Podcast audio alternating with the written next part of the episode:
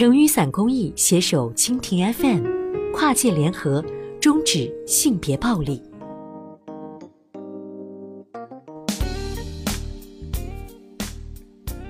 听众朋友们，大家好！不知道大家有没有看过今年的金球奖颁奖典礼？最精彩的亮点可以说是红毯上的那一片黑色海洋。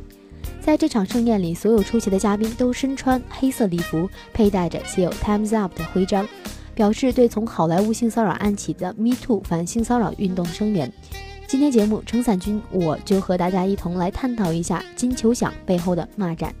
然而几天前，一群以法国国宝级女演员凯瑟琳·德纳福为首的女性艺术家发表联名信，打破了这一祥和的气氛。他们公开谴责 MeToo 运动，认为这些清教徒式的女权妨碍了我们求欢调情的新自由。他们的观点是，反骚扰应该反对的是男上司要求女员工陪睡才能晋升，或那些在你外套里射精的猥琐男这样的事，而不是现在这样的矫枉过正的风气。强奸是犯罪，但固执或笨拙的调情不是犯罪。对女人献殷勤也不等于大男子主义的侵犯。周一发表的这封信在开头这样写道：“由于韦恩斯坦事件，人们对于女性所遭受的性暴力已经产生了合理的认识，特别是在有些男性滥用职权的工作场合，这是有必要的。但在现在，这种言论的解放已经完全走向相反的方向。这场加速的审判已经有了受害者。”作为惩罚，那些男人不能继续从事自己的职业，被迫辞职，诸如此类。而他们唯一做错的事情就是摸一下膝盖，想偷一个吻，在工作晚餐上谈论亲密的事情，或者发送带有性含义的信息给一个并无相同意向的女人。这份声明书一出，立刻又掀起了一场舆论风波，指控哈维·韦恩斯坦强奸自己的女演员艾莎·阿基多，在推特上批评了法国女性的这封信。艾瑟琳·德纳福等法国女性告诉全世界，她们以内化的厌女症如何让她们走上了被洗脑的不归之路。阿基多写道：“你可能不相信，作为一名女权主义者，我想说的是，我能理解德纳福的做法。我们喊出的任何一个口号都在传达着除了字面意思外的另一层信息，而正是这些隐晦的含义，潜移默化地影响人们的思想意识，社会价值观也在其中悄然产生。”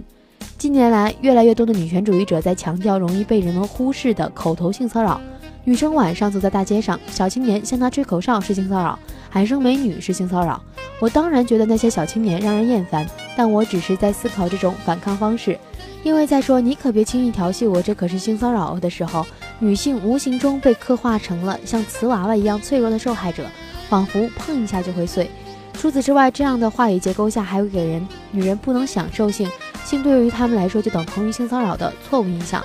近年来，女权主义者一直在努力传达赋能女性 （women empowerment） 的概念，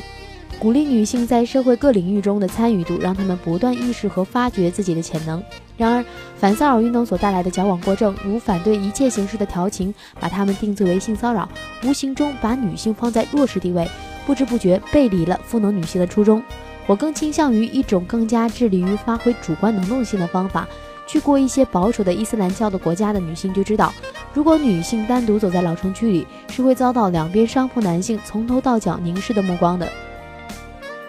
当地人告诉我一个小窍门：如果你戴上墨镜和耳机，快速逃离这里，他们不但不会停止骚扰，反而会变本加厉地向你吹口哨，引起你的注意。但如果你朝他们盯回去，甚至主动跟他们打招呼，他们反而会收敛许多。这个逻辑总结下来的是，当别人想撩你的时候，你还可以撩回去。也正是你撩回去的一瞬间，权力关系发生了转换。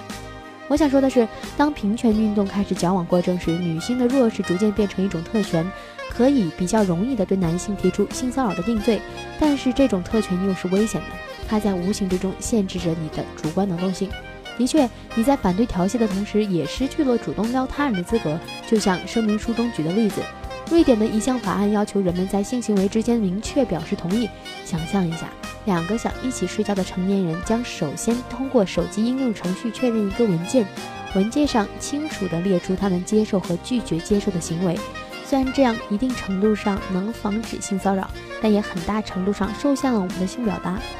很多人说德纳福有厌女症。是在为性骚扰者开脱，但我认为，任何一场平权运动中，像德纳福这种批判矫枉过正的、不那么政治正确的声音，虽然和一片祥和、充满正能量的氛围格格不入，但也着实有存在的必要性。值得大家注意的是，在我们在保护某一个群体权益的时候，总不可避免地塑造着他们的被动地位，这是平权过程中的悖论，也是一直饱受争议的问题。而把这个问题指出来的人，并不代表他就是女权的背叛者。事实上，在这场浩大的反性骚扰盛宴上，受到谴责的不只是以德纳福为首的法国女性，还有三位没有遵循按照着装要求穿上了其他颜色衣服的女性们。她们因为没有加入这场声援，而受到了网友的强烈谴责。其中，布兰卡·布兰科尤其躺枪，网友们批判她不仅不和其他姐妹们站出来反骚扰，还穿了件如此裸露肌肤的性感裙子，真是拖大家的后腿。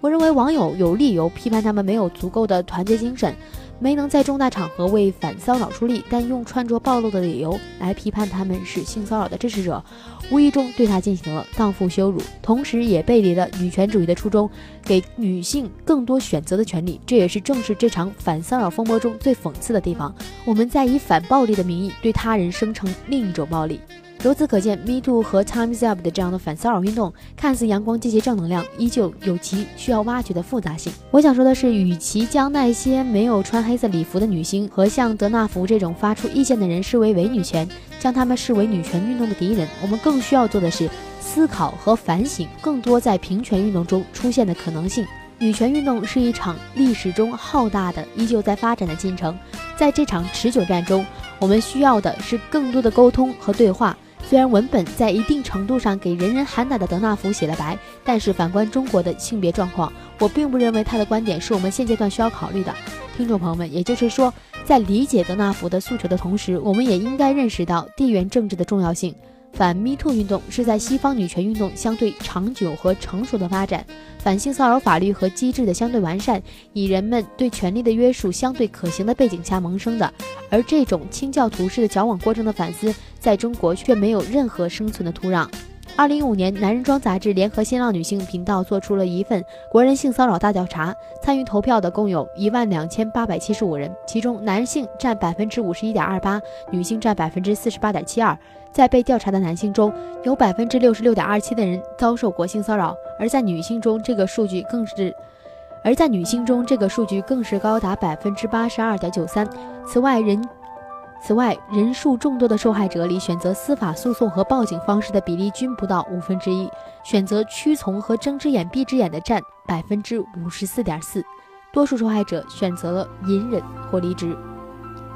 结合以上数据可以看出，无论从法律保护、企业职责还是社会氛围来谈，中国女性依旧困顿于权力机制下。反观中国最近兴起的 Me Too 运动，虽然北航校友罗倩倩在微博上实名举报博士生导师长江学者陈小武性骚扰事件得到了积极的回应，但从冯刚公然在微博歧视女博士，到学生给高校联名信建立反骚扰机制得到的消息回复，都证明了我们离所谓的政治正确还有太远的一段路要走，更不要说矫枉过正了。以上就是本期节目内容，不知道听众们有何感想呢？想要获取更多关于赋能女性资讯、性别平等知识的朋友们，欢迎关注成语伞公益微博以及订阅成语伞。咱们下期再会。